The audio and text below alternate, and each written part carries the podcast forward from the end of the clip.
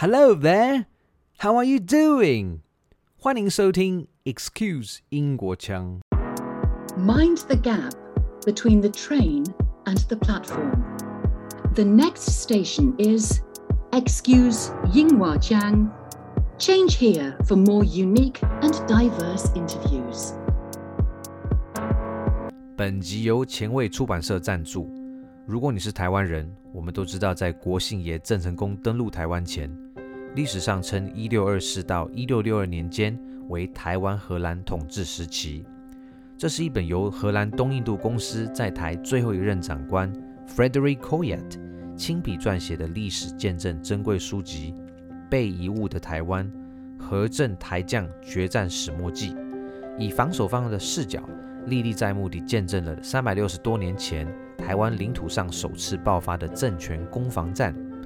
本集将由 Excuse 英国腔直接与当今在世、与荷兰最后任长官 Frederick Coyet 最亲近的第十四代后代，来自瑞典的 Michael Coyet 进行访谈。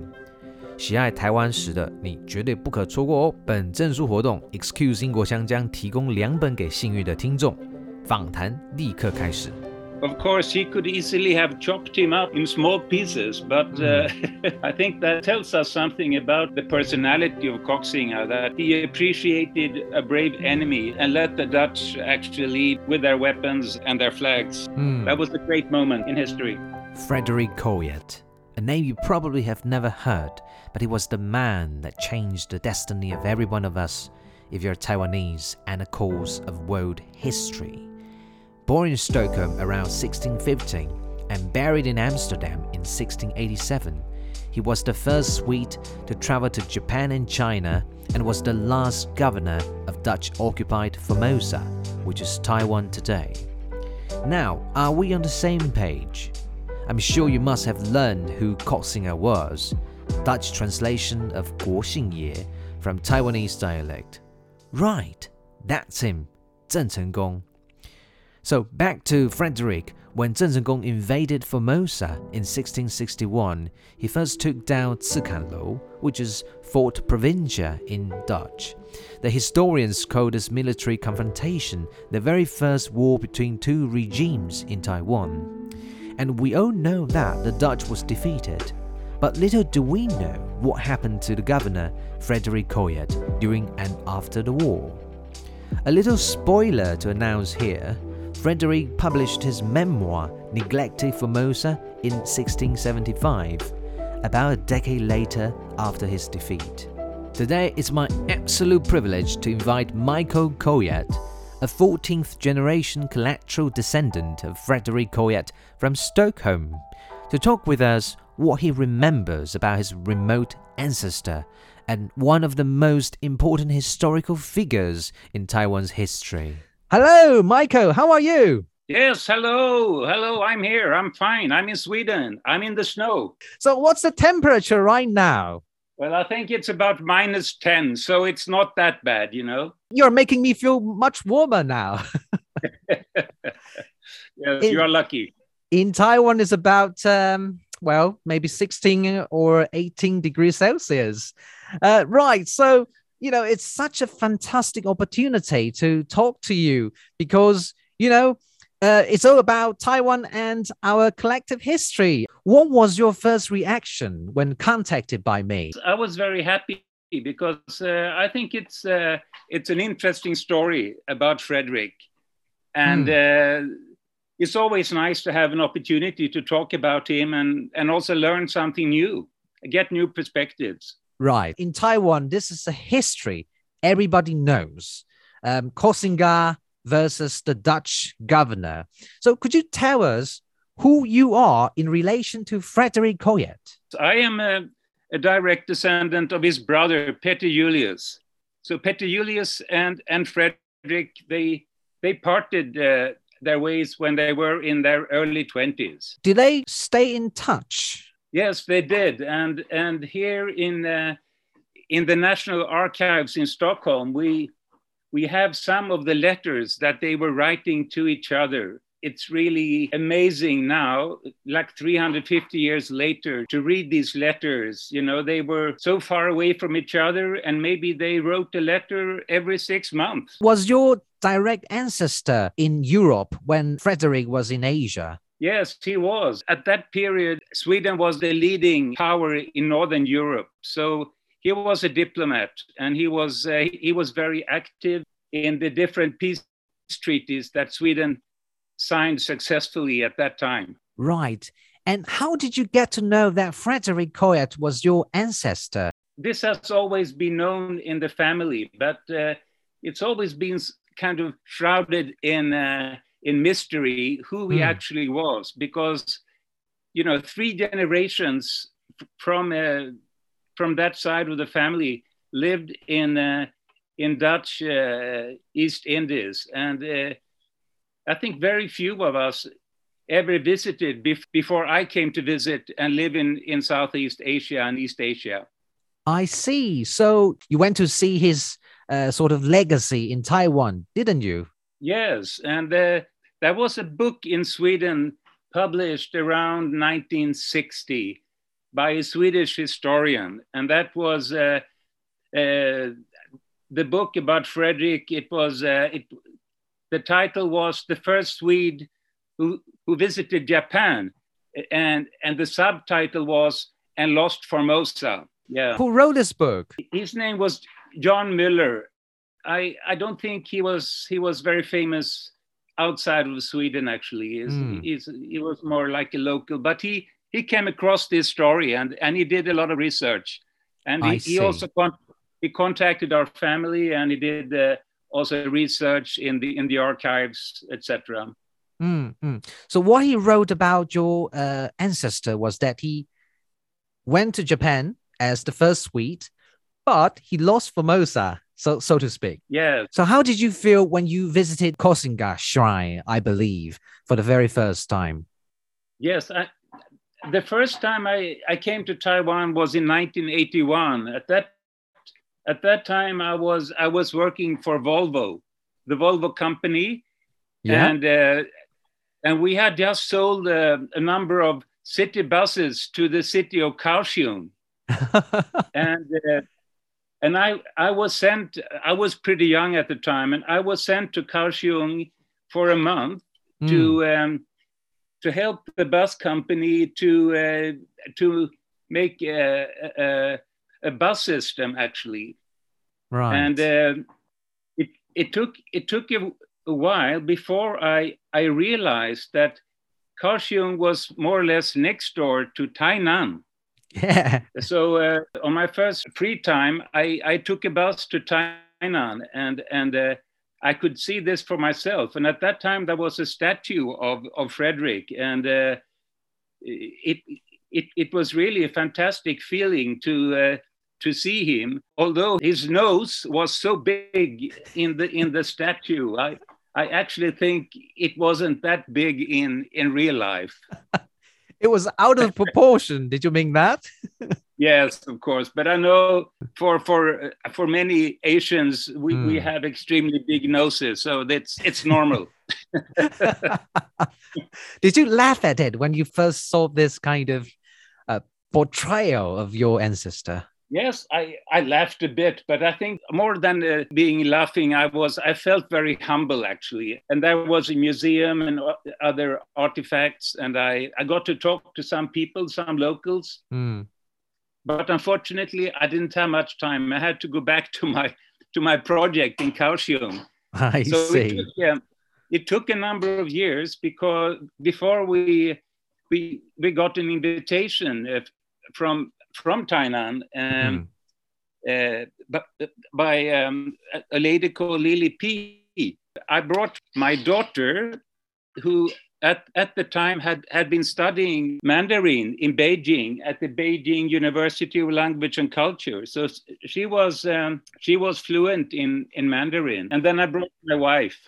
I didn't. I didn't bring my son, unfortunately. I I wish I had, mm. but uh, honestly, we were so o- overwhelmed by by the welcome that that we got in in um, in Tainan and also in uh, in Taipei, and and uh, it it was a fantastic experience. And that was the first time that I actually visited the shrine. That was a moment I would never forget. As we entered the shrine, there was a, a, an enormous drum that was beaten, you know, with this very strong sound, and um, and then uh, we met some some other of the relatives of of Koxinga, and and and it it was uh, yeah it it it was very very moving, I must say. Mm.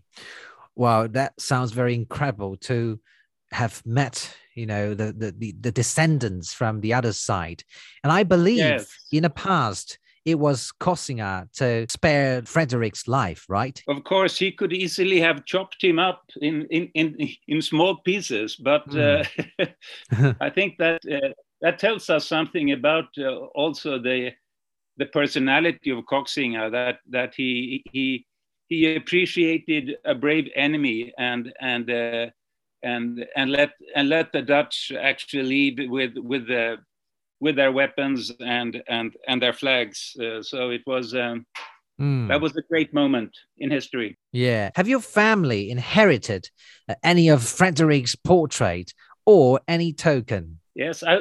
I really wish we had we had a portrait. We don't, and uh, oh. we don't we don't know of any portrait that is existing. We we have portraits of his brother, mm. but uh, not of him we have another artifact, and that is a, a shield that Frederick uh, had had uh, had uh, ordered in in Japan because he was twice the head of the Dutch East Indian Company trading post in in Nagasaki in Deshima. Oh, and uh, at that time, this this shield, which is in in lacquerware, mm. is is with with Japanese ornaments, and then in the middle of the shield is is our family coat of arms. Wow! But that uh, but that uh, that artifact we we have donated to the National Museum of East Asian Antiques, so it's it's on display in that museum. Right, there exists one, and that is now in the museum. Yes. That's just a fantastic deed. Uh, I believe history should be known by more people. You've done that to let more future generations uh, see, you know, the, the, the bits of the history that we commonly share. Um, in my opening remarks, I mentioned uh, he was born in Sweden and died in Netherlands. Uh, can you tell us what you know about his life, from him being a child to his final days in Amsterdam? Yeah, his father was an officer in, in the in the artillery in Sweden, and he was he was sent by the Swedish king to Russia because at that time Sweden and Russia were allies for for a short period. I will I will oh. say because because we were united in fighting the Poles in Poland, and uh, right. uh, the Swedish king he. Uh, he sent uh, uh, uh Frederick's father to Moscow to help the Russians build bigger guns and better guns. Hmm. So, so they were living. The family was living in Moscow, and uh, and Frederick with with his two brothers were actually living in Moscow, and and their mother. Hmm. Uh, and late and later on, he. Um, the two sons, the two elder sons, that was Frederick and and Peter Julius, they they were uh, they went on to uh, to Europe to study, and uh, and Peter he went to the university in Leiden in um, in in the Netherlands. Mm. And uh, also Frederick was was in, in the Netherlands. We don't know exactly what he did, but he he married um, a Dutch girl or lady, right. and uh, it turned out that this the uh, brother-in-law of this lady was actually working for the VOC. Mm. So it was in that way. Uh, Frederick was was hired by the VOC, and he he went all the way uh, to to Batavia to to present de Jakarta. And, Yeah. and and there he worked, uh, I think, pretty hard, and also he had these very good connections. He, he was put in charge of the of the trading post in in Japan Mm. uh, for one year. I think that was like 1652 or something. I I don't remember the exact dates. Right. And at that time, the Dutch they could only stay one year. Then they had to change the crew in in Japan. Mm. So uh, he was there one year, and then he went back to to Batavia, and then he was he was sent back again another year. So he had he had two terms in Japan, Mm. and of course his main job was to meet the shogun to to negotiate the uh, uh, the trading uh, agreement for the next for the coming year. You know what what they should sell and what they should buy from from from the Japanese. right. So uh, after that, he he came back to uh, to Jakarta again, and uh, I guess it was shortly after that that he was posted uh, as governor to um, to Formosa. Actually, Right.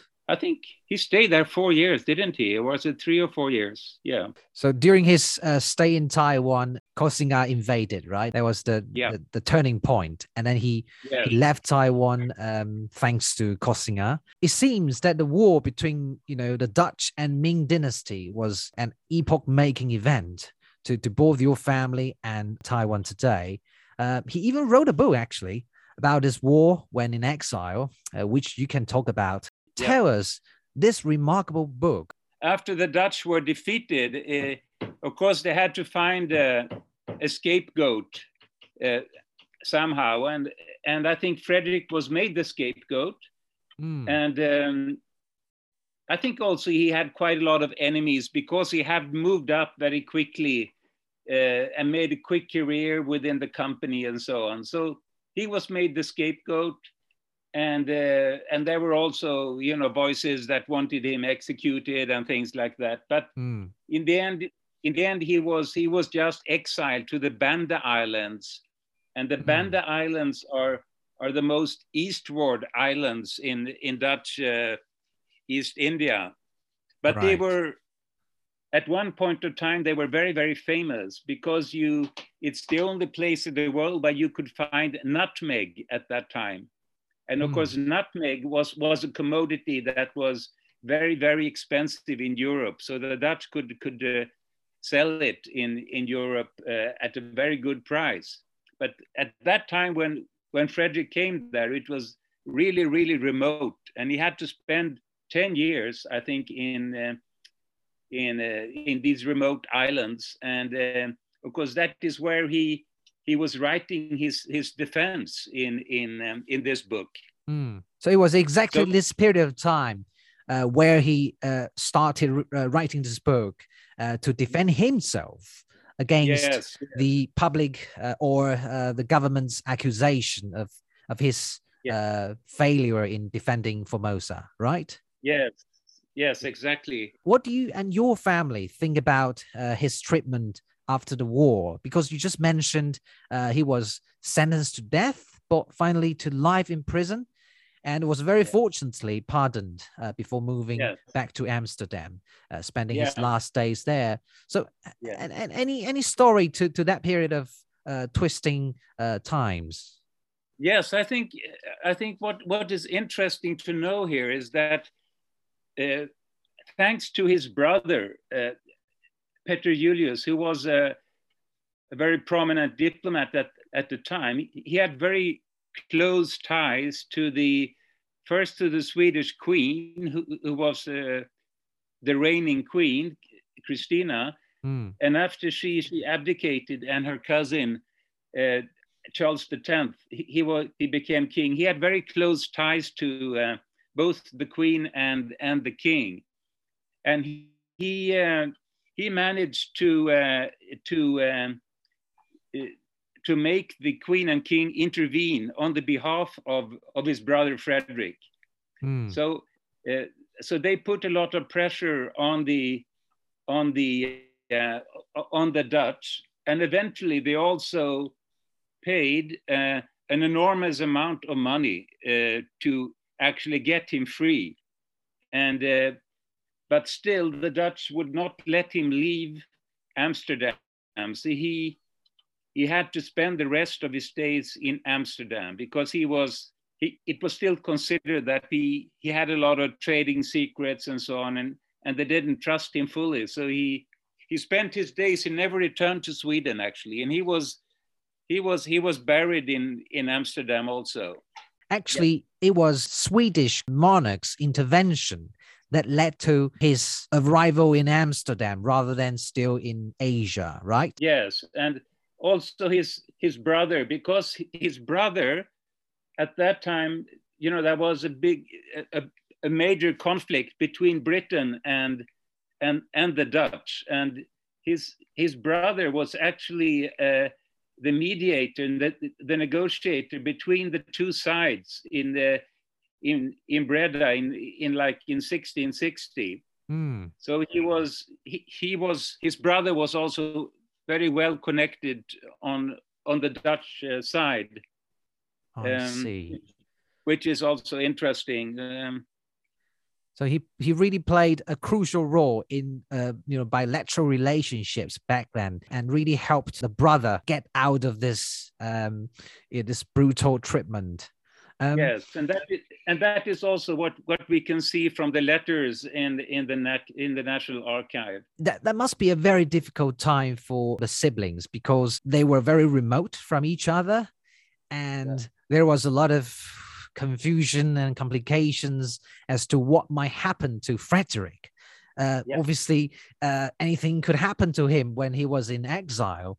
Um, so, for you and your family, have you got any anecdote of his that you'd like to share with us? One interesting aspect is actually I I was talking about about this brother and, and that he was he was negotiating the peace treaty between the Dutch and the British, mm. and uh, it's quite interesting that as as part of that of that peace deal, when Frederick was in exile in the Banda Islands, a part of that of that uh, peace deal, you see, there, there was one one small island in the Banda Islands mm. that was still still British, oh. and and the Dutch wanted to have all the islands, not because because the Brits were making different uh, different uh, troubles for for the Dutch, so. Mm at that time, you know, Manhattan in in uh, in New York, the the Manhattan Island, that was that was Dutch territory at that time. Really? So so actually, as his uh, Frederick's brother was negotiating that this this island was exchanged for Manhattan. So Manhattan became British, and that little Banda Island became Dutch. Oh. And and it, it's it's an interesting uh, little um, tweak in history that that that it it wow. was his brother that that did this this uh, this negotiation. Uh, that that is uh, that is the family story anyway. Maybe there are some historians that that that that could uh, uh, put it differently, but but uh, I think that is actually what happened. Wow! So that that is one story that that we uh, have been exchanging always. Another one is that uh, when when uh, when Frederick, I mean, he was only like in his in his late twenties when when he was um, when he was the uh, the Dutch representative in Japan and. Mm-hmm it's it's said that when every year the Dutch would would um, make one um, one big journey from Nagasaki all the way to Edo to Tokyo to meet uh, uh, to meet the shogun. And and uh, of course the shogun he was he was behind the screen. So so the Dutch couldn't see him but he could see the Dutch. Mm. and uh, imagine these pretty young boys, you know, that had on the other on the other end of the world, uh, having traveled almost two months to get from Nagasaki to uh, to Edo, mm. and then and then uh, and and then the shogun asked the Dutch to do different things. And one thing that we have been told is that he he asked Frederick to dance uh, because. Uh, and of course, he found it very funny the way that the Dutch were dancing. You know, it, it was, but, in, in what way? Course, can I can I know in what way what was that funny? yeah, but you know, he was if you if you know that the way the Dutch were dressed, you know, with with big boots and and uh, and coats and and wigs, big wigs. Oh and, right. And, and then and then this this poor boy was was uh, sort of forced to to dance in front of somebody that he couldn't see and there was no music. He he just had to make the moves you know. Imagine imagine today you know a, a punk rocker or something you know making all these moves. It, it, was it it must have been a very strange experience to do that don't you think yeah. Well, I hope he improvised a lot, and uh, it, it, was a fantastic dance uh, to be perceived. yeah. yes. yeah. So, Michael, um, if you are to reflect on the legacy of Frederick to the Dutch East India Company, what would that be? Yeah, I, I think it is remarkable. Of course, now, uh, I mean, the Dutch East Indian Company employed thousands of people, and they were. And they were all over Asia and they were doing this. I think it's more remarkable to think that he was actually Swedish, you know, and, yes. uh, because it was it it was definitely very very rare for a Swede at that mm. time to have that that kind of experience. Mm. Uh, and later on, there were his his Frederick son, and also later on his his grandson they they were also governors of other other islands in uh, also like in Java and Ambon and other places and and they were and uh, and their family was was also introduced in the in the Dutch uh, House of of Nobles so they because they they were nobles in Sweden but they were I don't think Frederick was was considered a noble, a Dutch noble. He was a Swedish noble, but his sons they were later also Dutch nobles. Wow! But um, I, I I I feel very humble because I mean I I've been traveling a lot in um, in East Asia and Southeast Asia and living there for, for almost 15 years and and you know you just jump on a plane and and uh, uh, shortly afterwards you arrive. But at, at that time, you know, I mean, there was hardly any communication. Anything could happen, you know, without mm. you couldn't. I mean, you couldn't call for help. No. Uh, I mean, Frederick, he sent for help, but but the ship, uh, if I remember correctly, one of the ships, he, it it turned off uh, to some other place. I think he went to uh, to Macau or something, and, and it's such an uncertainty. Uh, of course, I, I, th- I, think he probably was, you know, you have to believe in, in faith and, and in destiny to be able to, uh, to function at all. You know, it's even, even more uncertain than, you know, go on a space voyage today. Mm. it's, it's, uh, it, it's amazing. And, and I think also it's, it's been so interesting to, you know, to see how history maybe repeat itself and and uh, and and the resemblances and and the important that this episode in history has has in uh, in present day uh, um, uh, international relations and and in uh, in your uh, in your region. Yeah, it's, it's incredible. Indeed. And we are as a as a family we are we are we are really really interested and and and following the news all the time to see what is happening and and and really praying for for uh, for for a peaceful and and um, and and and happy outcome of of uh, of all the events it is extraordinary um you know what those people did can influence um, the, the, the global politics, the whole situation, and the order of the region now. Uh, Taiwan is and has always been an island of a lot of um, interests and a lot of forces, you know, wanted to have a share on this island. Yeah. And you know, um, your ancestor was part of this, and also turned the history to to the modern days. And so you just talk about um, his influence and his uh, legacy you know for for the entire company. But let's just focus on his influence uh, as a person as a member of your family. Um, to you and your family now um, what do you perceive him as an ancestor?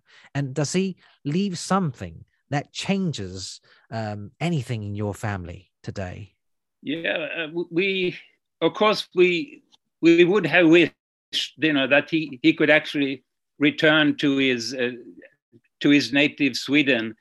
Uh, if he had been able to return to Sweden, I'm sure he would have had many more, uh, you know, uh, living memories and and artifacts and and, mm. and stories. But now he he's he actually started a new family in in Amsterdam, and he he uh, also his uh, I think also the king um, gave him money so he, he he could buy a big house in in um, in Amsterdam, a, house that still today has his uh, his crest. The, I mean, the Coyett family crest on on the walls. Um, really? Um, yeah. Yes. Wow. Uh, hmm. So that is that is interesting. And I and also for us as a as a family. Um, I think it has inspired our our daughter, who is now a diplomat, and she was she was stationed to uh, to the Swedish embassy in Beijing for three years, and and um,